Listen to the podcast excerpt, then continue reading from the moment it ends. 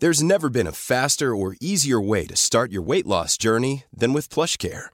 PlushCare accepts most insurance plans and gives you online access to board-certified physicians who can prescribe FDA-approved weight loss medications like Wigovi and Zepbound for those who qualify.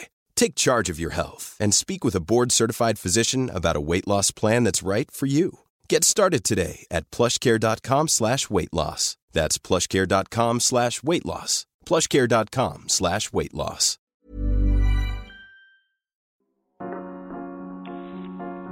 Remotas es un medio independiente que se graba a distancia con mucho cariño y esfuerzo.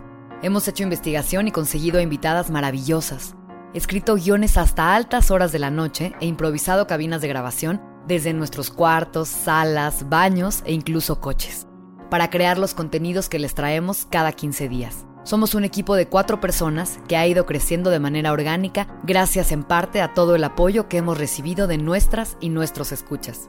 Como todo proyecto, necesitamos ayuda para continuar haciendo este trabajo que tanto nos gusta, por lo que lanzamos una campaña de recaudación de fondos para la investigación, producción y realización de esta y la próxima temporada. Si quieren hacer un donativo al proyecto, pueden hacerlo a través de nuestra campaña en GoFundMe, que está en nuestras redes. Todo aporte suma y es por demás agradecido.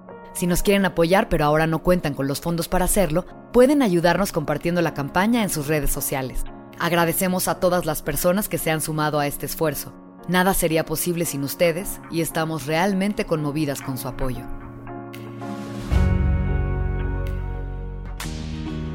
En Remotas, contamos las experiencias que han marcado la manera de entendernos como mujeres. Historias de solidaridad, empatía y hermandad. Remotas es un podcast quincenal conducido por Begoña Irazábal, Sofía Garfias y Sofía Cerda Campero.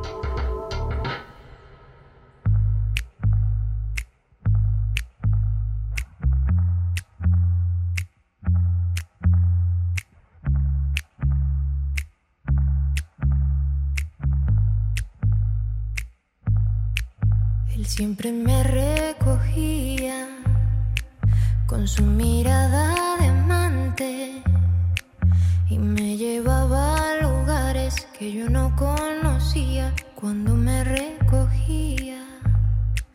Hablábamos de la vida y de sus planes cambiantes. Hablábamos del presente, de ayudar a la gente, de los tiempos de antes. Bienvenidas y bienvenidos a Remotas. Soy Elsa y el Mar. Elsa y el Mar.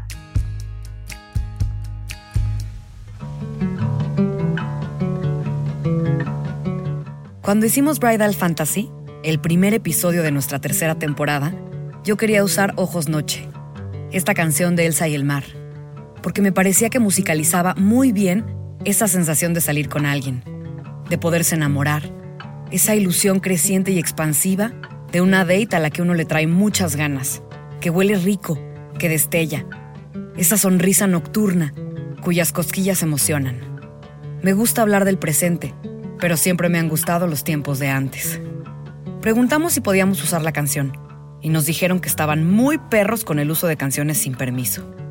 Hablé con mi amigo Lucas Vernon, una persona que se la sabe de todas, todas en términos musicales, y que me pasó la forma de contactar a Elsa. Me dijo, es lo máximo. Cumplimos años el mismo día y tenemos una celebración uno a uno. Es una gran amiga. Al final, la buscamos a través de Ricardo Gómez, su increíble manager, y nos dio una entrevista. Esto nos permitió hacer un episodio completo sobre ella y su música. Nos juntamos un martes por la tarde en un Zoom, cada una desde sus esquinas ya conocidas. Elsa es una gozada, de inmediato se siente una amiga, una de nosotras. Está abierta y lista para contarnos lo que queramos saber con su cara limpia, limpia y muy parecida al barro liso y fresco.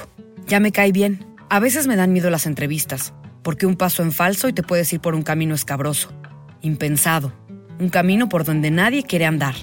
Entonces, se requiere de una energía especial, de una intención que se sienta muy natural, profunda, pero también divertida y quizá ligeramente desafiante para todas las involucradas. Realmente no queremos caer en lugares y preguntas comunes. Queremos pasar un rato a gusto, pero también que sea significativo. Ahora que han pasado algunos días de haberla entrevistado, y estoy lavando los trastes o tendiendo la cama, mientras escucho los sencillos de su nuevo disco, tengo muchas ganas de escribirle por WhatsApp y decirle, qué padre estuvo hablar contigo, qué padre conocerte, me caes tan bien, wow estas canciones, me encantan.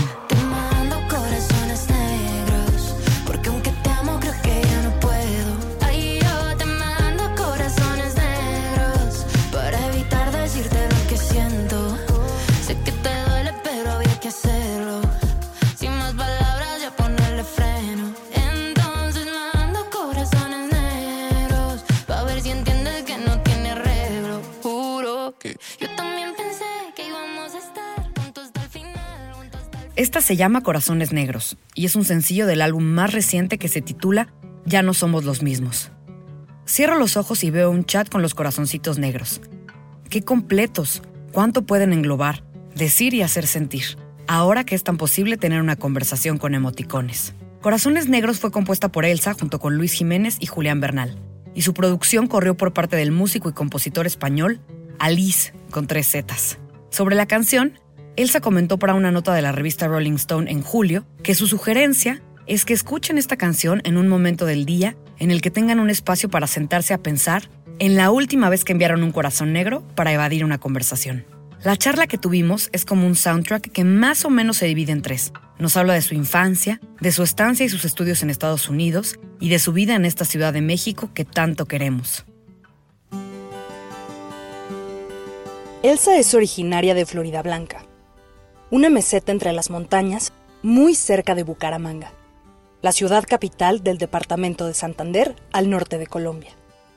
A Bucaramanga se le conoce como la ciudad de los parques. Bucaramanga es una ciudad rodeada de montañas, eh, es una meseta, es decir, una montaña plana en cuya, en cuya cima, es decir, en cuya planicie se asentó la ciudad. Eh, y está la ciudad, y, tú cruzas, sales de la ciudad, de esa meseta por unos puentes, como por tres puentes que van hacia otras ciudadcitas más pequeñitas. Em, eh, que hacen parte pues de cuando uno piensa en Bucaramanga, se llaman Florida Blanca, Pie de Cuesta y Girón.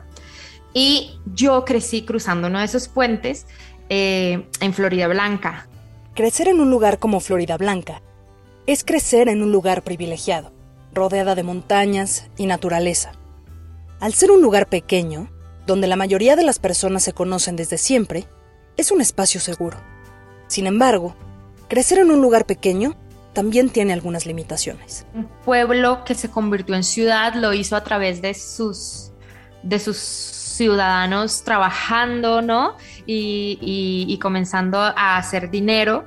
Entonces no es una ciudad de de fortunas, por decirlo así. Es una ciudad de, clase trabajadora que, va convirtiéndose pues en, la clase de lo que sea, las clases altas, lo que sea, blu, blu, A lo que voy con eso es que es una ciudad que no tiene una clase social de artistas, de pensadores, de gente que vive en el mundo de las ideas, ¿no? Fue desde esta meseta en las montañas donde él se empezó a imaginar quién quería ser.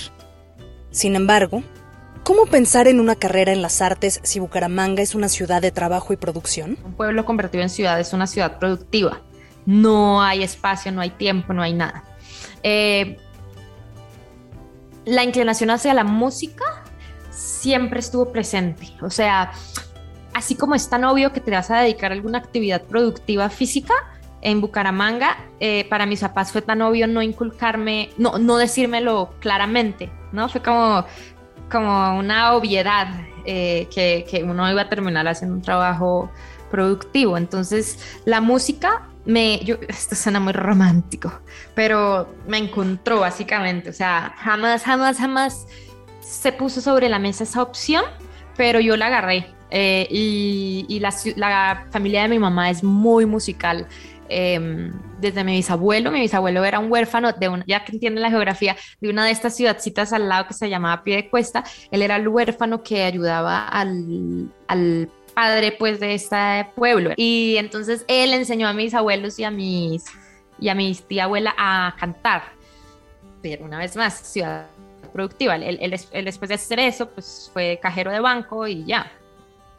Luego mi abuelo pues fue doctor de la Cruz Roja, y, pero pues tenía una colección de discos y armonizaba el cumpleaños feliz, ¿sí saben?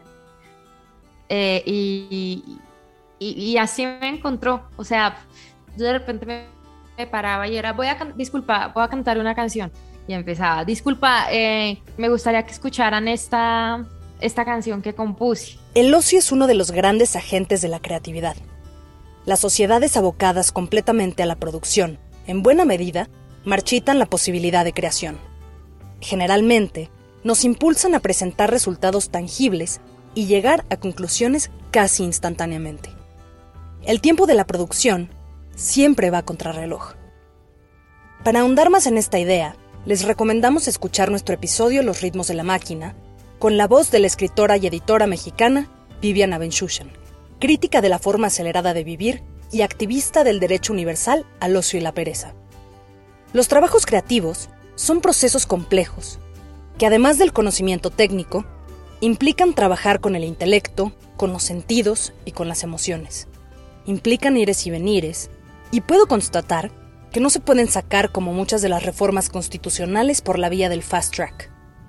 Usualmente, son procesos lentos donde las piezas se van embonando minuciosamente. El ocio es algo que hasta el día de hoy me cuesta asumir, pero es 100% el, el, el catalizador de la creatividad y de mi creatividad. Durante su infancia y adolescencia, Elsa tenía tiempo libre. Imprimía letras de canciones para después interpretarlas. Fue en esa meseta, cercana a Bucaramanga, donde Elsa empezó a afinar sus cuerdas. Creo que no fue una decisión, sino fue como a través del tiempo un conjunto como de reafirmaciones que yo iba teniendo a mi alrededor. Como que me acuerdo como a los 10 años, como en una reunión familiar, que alguien le preguntó, esa pregunta más ridícula, ¿cómo se atreven a preguntarle a mi mamá sobre su hija de 10 años? Ay, la niña que quiere ser cuando grande. Y entonces me parece estar viendo a mi mamá decir como, ay, ya quiere ser cantante. Y yo creo que desde ahí comenzó como una reafirmación súper inconsciente de, ah, ok, súper. Y entonces siempre fue una seguridad, o sea, yo sabía que me iba a dedicar a esto hasta que, bueno, después, eh, o sea, te digo, nunca fue una decisión consciente, yo creo que fue más bien como esa, esa serie de, de afirmaciones, hasta que ya tenía como 10, 15 años y en una de esas búsquedas de ella quiere ser cantante, pues, o sea, era muy claro. Y así como no tenía la atención de mis papás, a veces tenía como esa, esa, ese apoyo. Eh, alguna vez mi papá le dijo a una amiga suya que, ah, mi hija quiere ser cantante, y entonces su amiga se instaló en ayudar y me puso en contacto con un amigo suyo que producía música. Eh, y pues ya, ah, súper, perfecto, voy a ser cantante. O sea, nada como, o sea, jamás hubo de que una junta familiar de la niña quiere ser cantante, cero, o sea, solo como... Y sí lo logró. Con mucho esfuerzo e infinitos ires y venires, Elsa, sin saber casi nada de teoría musical, logró irse a estudiar a Berkeley, una universidad de música en Boston. Esto representa un parteaguas, Dejaría Bucaramanga y los moldes sociales y familiares con esas formas de trabajo tan esquemáticas y rígidas para perseguir otros anhelos, otras formas de productividad mucho más afines a ella. Esta universidad decía, te recibimos sin que sepa música, y yo, súper. Claro, cuando ya empiezan a mostrar como el, el, coso de admisión y todo, obviamente no, ese es el gancho, pero, pero sí. Entonces yo tuve un año para, como loca, empezar a estudiar en una eh, en, la, en la academia eh, de una rusa en, en, mi ciudad, de la rusa de mi ciudad, eh, estudiar jazz y todo eso. Y ahí estudié ese año intensivo, o sea, todos los días después de la escuela me iba tres horas ahí a estudiar teoría, piano, improvisación como loca, porque pues obvio iba a llegar a un lugar en que no tenía ni idea. Y así fue como ya no diría que me nivelé, o sea, yo, a mí me da vergüenza aceptar que fui a la universidad porque creo que no tengo los, o más bien no he cultivado los conocimientos ya eh, de ser músico académico, ya se me olvidó lo que en esos cuatro años pude de que pull off ya se cayó, o sea, ya se me olvidó olvidar todo. y, y, volví como a la esencia que es hacer canciones y guiarme por la música, pero siempre, o sea, si yo no lo quiera, el, las letras son de amor. Y es que sí, a veces hay una noción colectiva de que los títulos y los entrecomillados saberes lo son todo. El nombre de tu universidad, la cantidad de datos teóricos que tu cerebro retiene, la complejidad o lo indescifrable de tus ideas. Pero ¿qué hay de todo lo demás? De las emociones que inmediatamente nos despiertan algo, las que nos hacen sentir vivas y presentes y enteras. Elsa quería hablar de todo eso que nos une atravesando todos los contextos. Elsa quería hacer lo que sigue haciendo, quería hablar de amor. Que siempre le he cantado al amor, ¿por qué? Ni idea. Pero, pero sí, o sea, a mí me, fascina, oh, me encanta cantarle al amor. De resto es como cool, lindo, pero no me interesa. Porque, ¿qué puede ser más universal que el amor? ¿Qué puede ser más importante? ¿Acaso existe una sola persona que no ha tomado una decisión en su vida, ya sea por amor o en busca de amor? Él se entendió esto muy pronto vivía, comía y existía por mi amado y por si no estaba enamorada, estaba sufriendo porque no me amaba y si no estaba sufriendo porque no me amaba, estaba buscando que me amara y así en el loop toda mi adolescencia. Y esto sigue presente en su vida y en su trabajo. Su próximo disco, por ejemplo, es una colección de historias que parten de su propia experiencia, historias contadas con honestidad, desde la raíz. Mi último disco, el último el disco que acabo de grabar, el que sale pronto es el más, más, más de mis experiencias. Lo que generalmente hago es engancharme de alguna experiencia y desarrollarla. Es decir, no es que todo sea, cada detalle sea real, sino a veces necesito bajar la nostalgia o bajar la dicha o bajar la sensación de la canción. Esto está bien metafísico para, pero pero hay como una cosita que uno siente como en el pecho cuando está bajando algo de una emoción personal, que es lo que a mí más me gusta imprimirle a mi música. O sea, es esta, es una sensación, no la puedo escribir, pero, pero la bajo de, de cualquier experiencia. Y sí he llegado a comenzar canciones como un ejercicio de trabajo, o sea, y últimamente he hecho unas que me gustan mucho, que no estoy pensando en mi vida, pero conozco muy bien esa sensación de cuando estás haciendo algo que aunque no tenga que ver con tu vida, es, no sé, personal, no sé cómo decirlo, o sea, te causa ese picorcito que tú dices, esto está hermoso, esto llega. Entonces, y también puedo escribir canciones para otros que no tengan nada que ver, pero esas jamás las agarraría para mí, la verdad. Como que sí tengo una responsabilidad muy grande de que lo mío tenga esa sensación. Creo que muchas nos podemos identificar con este sentimiento. A mí me pasa con la escritura. A veces me bebo lágrimas llenando mi hoja de palabras, reviviendo momentos que me llevaron por un espectro de sentimientos, de palabras, de colores y de sonidos. Y luego, al releerme, me encuentro conmigo misma, como si me viese en un espejo sin formas, un espejo con el reflejo más mío que me puedo imaginar. Pero llegar a esto no siempre es fácil, sobre todo siendo mujeres. Entre el síndrome de la impostora y la cantidad de gente que se interpone con el éxito de una mujer, a veces es difícil encontrarnos con lo que realmente queremos, tomar decisiones y entender que todas merecemos tomar espacio. Sí, es que como hay 27 bandas de rock, hay un lugar para una mujer. O sea, esa rivalidad, lo que tú dices, viene de la escasez y la tenemos e-, e-, extremadamente interiorizada. O sea, o sea, hay 25 estrellas hombres en los charts y dos mujeres. ¿Qué le hace sentir eso a uno por simple asociación, ¿no? Que las otras mujeres, que, les, que sus espacios son poquiticos, entonces que tienes que correr y echar un lado a todas porque si no, no alcanzas que es verdad, o sea, no es que sea mentira. En las métricas y en los números de este momento y en los festivales de este momento pareciera que solo hay lugar para una o dos. Últimamente la verdad es que colaboro con muchas mujeres, o sea, colaboré con Carla Morrison, hace unos poquitos estaba colaborando con otra mujer, con Mavilan de Colombia, con una mujer que se llama Nikki Fabra y con... creo que ella. Y es espectacular, o sea, cuando uno, cuando uno hace esta mancuerna, uno se se da cuenta del poder que tienen y de, y de, y de la capacidad de unión tan hermosa, ¿no? Eh, y pues creo que es una labor del día a día.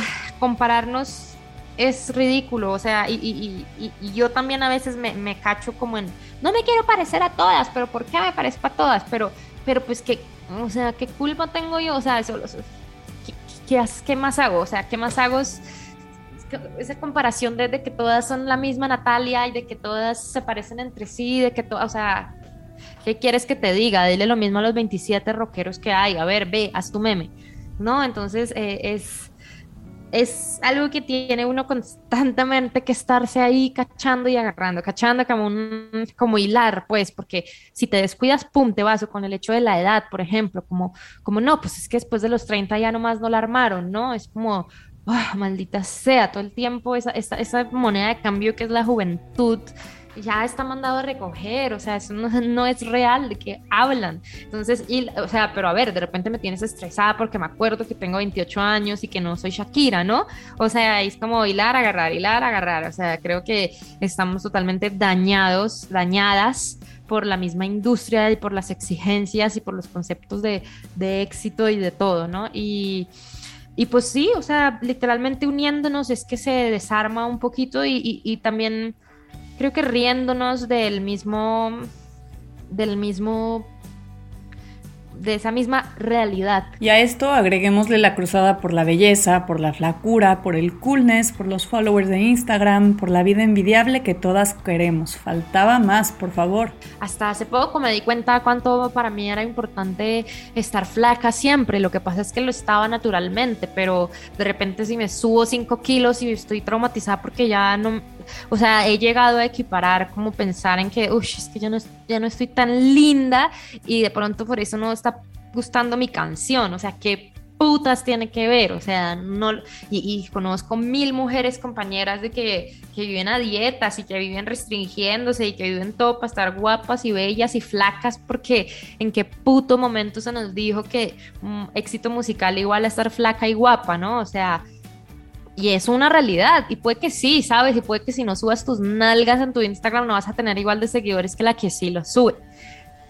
Pero pues, ya, o sea, ¿qué hacemos? No subirlos, no entrar en el juego y seguir luchando, porque pues cada vez más se está afortunadamente abriendo un poco más el panorama para eso y creo que ya no está tan de moda ser guapísima, perfecta, talentosa. O sea, ¿qué tal ese esquema de perfección? Guapa, talentosa, perfecta. Es más, hasta me emputó que Adela ahora se pusiera flaca y haga una rutina de tres días, tres veces ejercicio al día, porque es como, a ver, mujer, weón, ¿qué putas haces? Si estamos todas avanzando contra eso y vienes tú a mamar aquí de que ahora estás flaquísima y ¿sabes? Estoy, amo que estoy criticando a él, pero es la verdad, porque nadie está hablando de eso, porque, está nadie, hablando, porque nadie está hablando del retroceso que, que eso es, ¿no? Entonces, pues bueno, puede que no vayas a, a estar en las listas pop latina, que sí pide que todavía tengas tu beach body y estés guapísima y cantes divino, pero le estás abriendo de pronto camino a, a, a la próxima niña que de verte a ti sí va a hacerlo y ahí sí el mundo de pronto va a estar un poquito más listo.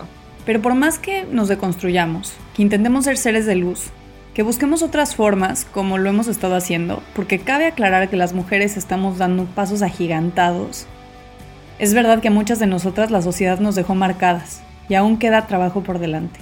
Sin embargo, nos podemos sentir orgullosas de muchas cosas. Y Elsa justo siente eso, orgullo. A veces cuando me agarro en high de poder es como, ah, soy lo máximo. y. o sea, ya hasta me río de, con este disco y que ya puedo decir en broma como, yo debería ser más conocida de lo que soy, solo el mundo no me entiende. y hasta risa, pero pues me divierto en esas verdades. Y de qué más me siento orgullosa. Yo creo que de mis relaciones interpersonales me siento extremadamente orgullosa. O sea, de mi relación con mi familia, con mi mamá, mi papá, mi, familia, con mi pareja y con mis amigos. Fíjate que eso sí me hace sentir como más elevada que, que sí, muy orgullosa. Porque el orgullo no solo viene de lograr cosas, de alcanzar metas. El orgullo también viene de ser una misma con todas sus contradicciones y complejidades. Y así, con esta honestidad brutal, poder relacionarse con las y los demás.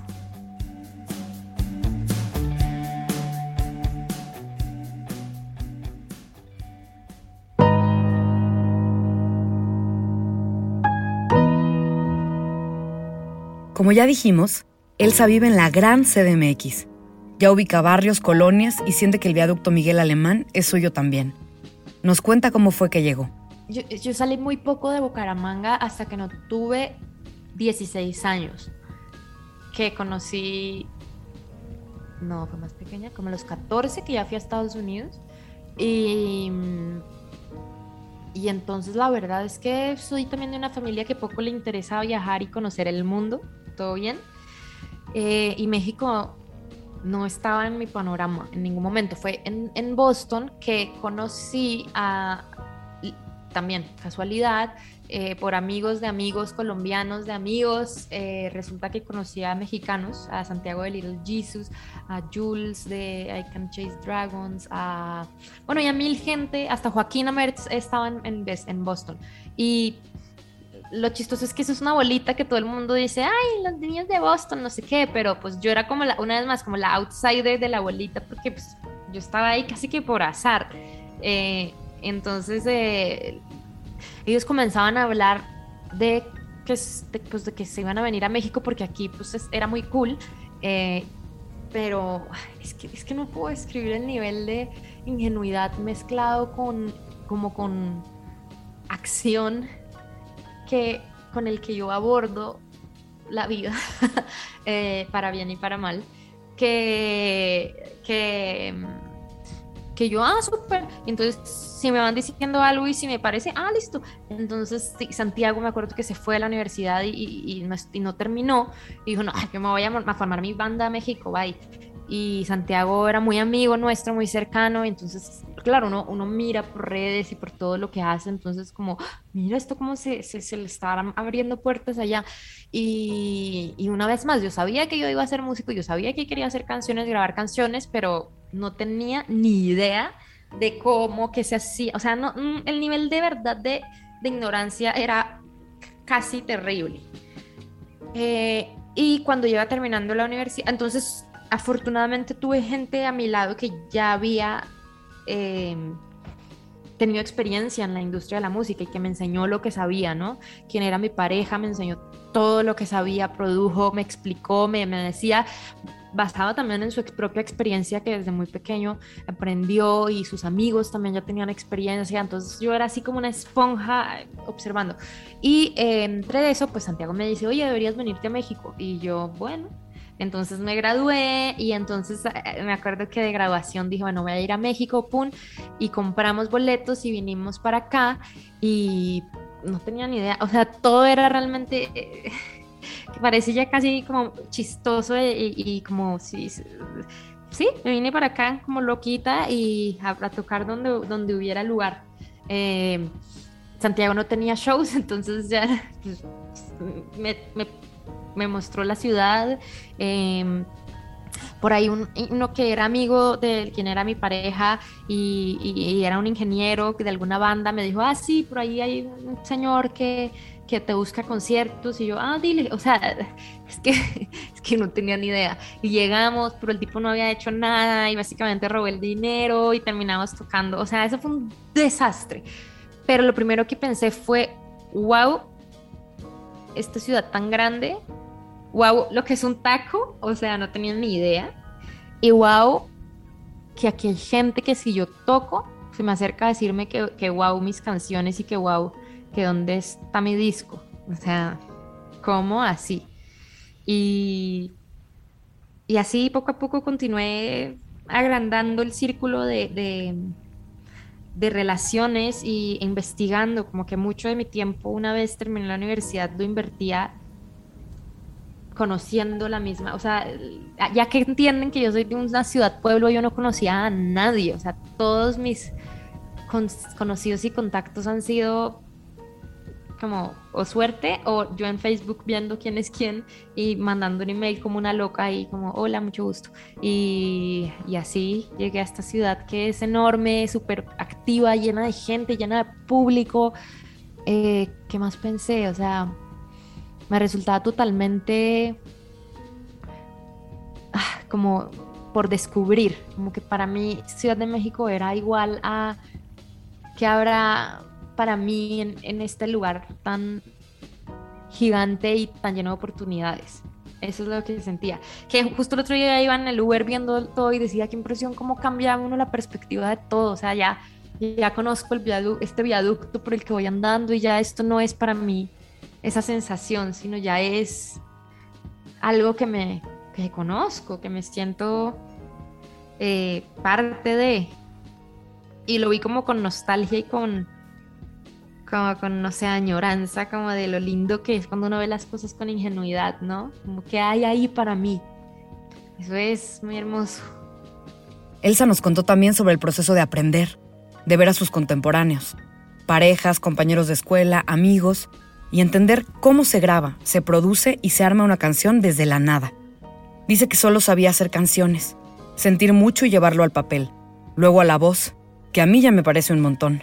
Elsa y el Mar tiene dos discos, Rey del 2015, Eres Diamante del 2019 y los tres sencillos, Cómo acaba, Corazones Negros y Hasta dónde se enamora, de su próximo álbum titulado Ya no somos los mismos. Nos cuenta de su evolución personal y profesional, de cómo se fue dando cuenta que ella tiene el control sobre los arreglos musicales y cómo ha aprendido a decir con mucha seguridad, esto sí o por aquí no. Todo el 2020 grabé hasta, hasta hace unas dos semanas el disco que viene y ahí es donde ya pues yo digo, a ver, señores, esto es mío, gracias, eh, eh, ya entendí cómo es esto de hacer música, ya entendí que hay mil gente que es colaboradora, pero que aquí mando yo, muy amables. Eh, muchísimas gracias por todo el aprendizaje. Eh, pero no necesito que pues me digan qué hacer. Eh, bienvenidos quienes quieran colaborar. Muerta del susto, todo suena ya así como si hubiera sido así de fácil, pero la verdad es que ni yo sabía si iba a ser capaz, pero es un poquito como ser madre soltera, lo, lo puedo poner, o sea, es como yo creo que así se siente ser madre soltera, es como no tengo ni puta idea cómo voy a sacar esto adelante, pero algo voy a hacer y vámonos porque esto ya, ya estamos metidos en esto. Y en cuanto a géneros y en cuanto a arreglos, pues a veces pienso que a mí me ha tocado un, un camino musical muy mío, muy único, que responda a mi forma de ser, que es me toca aprender en público, es decir, me toca aprender haciendo el oso y que el mismo, y, o sea, y ver a mi yo del pasado y, decir, puta, no tenía ni idea de nada, qué fuerte, y e ir como, sí, ir aprendiendo en público, pero quizás hasta mis discos han sido como mis universidades. Luego ya en, en, en, en Eres Diamante, como que ya podía tener conversaciones con el productor y decirle, oye, no toques la guitarra así, tócala así, oye, quiero ya entendía el concepto de una referencia. Oye, quiero que suene como esto. Oye, quiero que tal, quiero que chin, chun, chan, ¿no? Eh, pero todavía resguardada un poco en el miedo de no saber. Y, y, ya, ya no somos los mismos, que es el disco. Creo que partió de, asumir que no sé lo que no sé y, y partió de asumir lo que sé, que es como quiero que se sienta y como quiero que suene y como quiero que se sienta más que todas las cosas y, pararme eso enfrente de un macho productor y decirle, mira, no sé qué estoy hablando, pero yo sé que sí estoy en lo correcto de que este tema se puede tal. No, pero ya te lo cambié. Mm, ups, discúlpame. Y en cuanto a géneros, es que no, literalmente los géneros que hago son los géneros que me divierten porque si no me aburren. Y ya, o sea, eso sí no hay más decisión que esa. Ah, esto es una bachata, ¿por qué? Porque sí. Creo que lo más bonito de esta conversación fue que logramos ver el camino que Elsa nos iba trazando, poco a poco y año con año, la manera de desempolvarse, florecer y sobre todo que nos diera la oportunidad de presenciar una aceptación propia tan cariñosa, tan potente, llena de seguridad, en la que ella toma sus propias decisiones y deja registro de esto, lleva las riendas de la situación. Aquí nos cuenta cómo desde pequeña se atrevió a tomar el riesgo de no hacerle caso a un productor, por ejemplo, y creer en ella. El primer macho alfa al que le dije que no fue a este productor cuando tenía 16 años, que básicamente me iba a cobrar porque otros compusieran mis canciones, porque otros las grabaran y que solo le parecía que me quitaban los brackets y tenía cara bonita y funcionaba. Y a él fue el primero que le quité el poder cuando le dije, me acuerdo por la Blackberry, le dije, no, no, no, no voy a firmar tu contrato, no lo voy a hacer. Y eso, pues qué buena suerte, espero que sí lo logres, porque si no va a ser, no sé qué. Entonces ahí fue la primera vez que batallé como compararme y decir no quiero y con esa sensación de, puta, ¿será que la cagué porque sin él no voy a poder? A lo largo del episodio se descubre a una Elsa que confía en su intuición, tanto que sientes que puedes hacer lo mismo, que debes hacerlo, confiar en la entraña, ponerte brillantina en los ojos, ser una estrella. Solo uno sabe hasta cuándo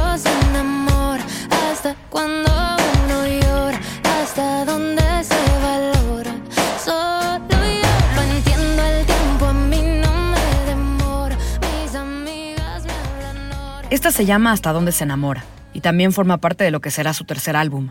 Y la traigo en la cabeza como en modo repeat. Porque es verdad, solo una sabe hasta dónde todo. No es ningún secreto que su pareja cuando estuvo en Berkeley en Boston fue su productor musical. Ella habla muy bonito de él, con muchísima gratitud y como una etapa imprescindible para su carrera. Pero como hemos dicho antes, ahora desde un lugar de mucha madurez y sobre todo un espacio donde los límites están bien perimetrados, tanto que nos puede hablar de esto sin ningún tapujo. Yo diría que la otra vez que le dije que no a un hombre fue justo a esta compañía y, no creo jamás que desde su hombría lo hiciera conscientemente, pero sí creo que existía esa sensación de que si no me producía y si no arreglaba mis canciones y si no era quien lo hacía, mi proyecto no iba a ser lo que ya la gente veía. A mí me daba pavor, o sea, es hermoso estar hablando desde el futuro, porque en el 2019 yo sentía básicamente que no iba a dar la talla sola. eh, y que todos los que entre comillas admiraban lo que yo hago, la verdad no admiraban a él y no a mí. Es como lo que yo sentía.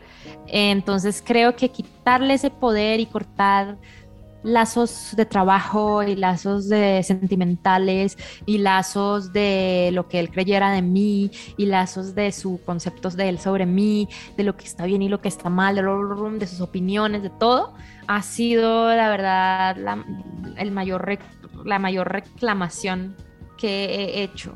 Mm. Y ya todo bien, o sea, trabajo con hombres todos los días de mi vida haciendo música porque está lleno de hombres, pero, pero ellos tampoco tienen todas las respuestas como yo creía, ¿no? Me parece valiosísimo poder visualizar el final de algo, poder darle la vuelta a la página ya sin dolor, haber subido ese escalón para continuar con el siguiente peldaño. Pensar que he estado escuchando todas estas canciones de Elsa como acompañamiento durante las últimas semanas de mi embarazo y darme cuenta de que en una semana yo seré otra, seremos dos, y esta música va a ser un testigo para siempre de ese nuevo paso. Elsa se cortó el pelo hace poco y pienso en su canción Cómo acaba y la letra. Ya me sé cómo acaba. Yo ya sé cómo se acaba. Todo pasa y ahora estoy mejor. Me he cortado el pelo como nunca te gustó. Y aprendí a hablar de ti sin que sea incómodo. Nos dijo que hasta ahora esta era la canción que más la representaba, la más significativa, porque además colaboró ella sola, por su propio mérito, con productores que ella admira de manera infinita. James Ryan Joe, mejor conocido como Malay, que es un productor de discos, compositor e ingeniero de audio estadounidense, ganador del premio Grammy, que ha producido a varios artistas como John Legend con el álbum Evolver del 2008 y el Channel Orange del 2012 de Frank Ocean, que ganó varios premios y también trabajó con el músico, guitarrista, productor e ingeniero de sonido Julián Bernal. Cómo acaba es muy especial. Yo creo que esa sí soy yo. Bueno, no, sí. Porque esa. O sea, es el. El epítome de. De la emancipación, de la sombra de esa otra persona que creía que era yo. Porque, primero, bueno, la composición. Estoy muy orgullosa de mí porque me encanta. Y segundo, en la producción y en esto, eh, la produjo y la trabajé con básicamente mi ídolo y el ídolo de, o uno de los referentes más grandes de, de esa persona con quien yo producía antes. Entonces es como un logro estar trabajando, si sabes, como uno solo ser capaz de llamar, de conectar con un ídolo y ver y, y seguir y, y, que el resultado sea uno pero mezclado con la cabeza de esa otra persona, entonces es puta, o sea, qué, qué hermoso ver lo que te dije, creo que eso está poderoso y no lo había hecho nunca, como que la historia me la había contado mal y siempre fui yo, ahí se colaba por entre las rendijas, así yo pensaba que no fuera así, ahí siempre fui yo. Y esa canción así juntando, así sea juntándome eso con mi ídolo más ídolo de la producción, eh, fue es increíble el resultado lo amo, pero sigo siendo yo, o sea, es como, uy, ahí está la mujer.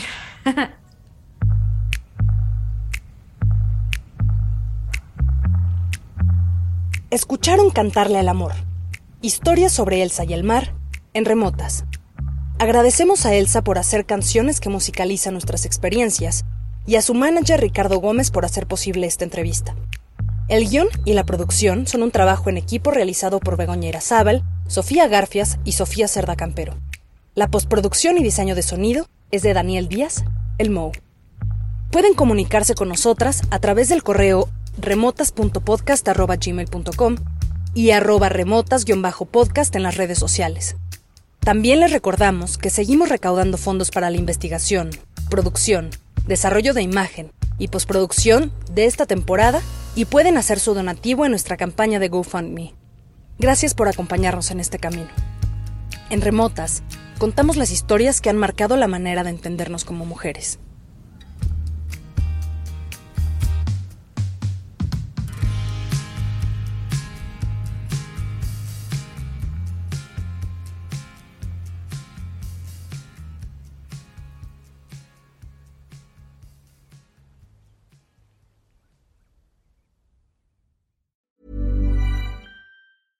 Even when we're on a budget, we still deserve nice things. Quince is a place to scoop up stunning high-end goods for 50 to 80% less than similar brands. They have buttery soft cashmere sweaters starting at $50, luxurious Italian leather bags, and so much more. Plus, Quince only works with factories that use safe, ethical, and responsible manufacturing. Get the high-end goods you'll love without the high price tag with Quince. Go to quince.com/style for free shipping and 365-day returns.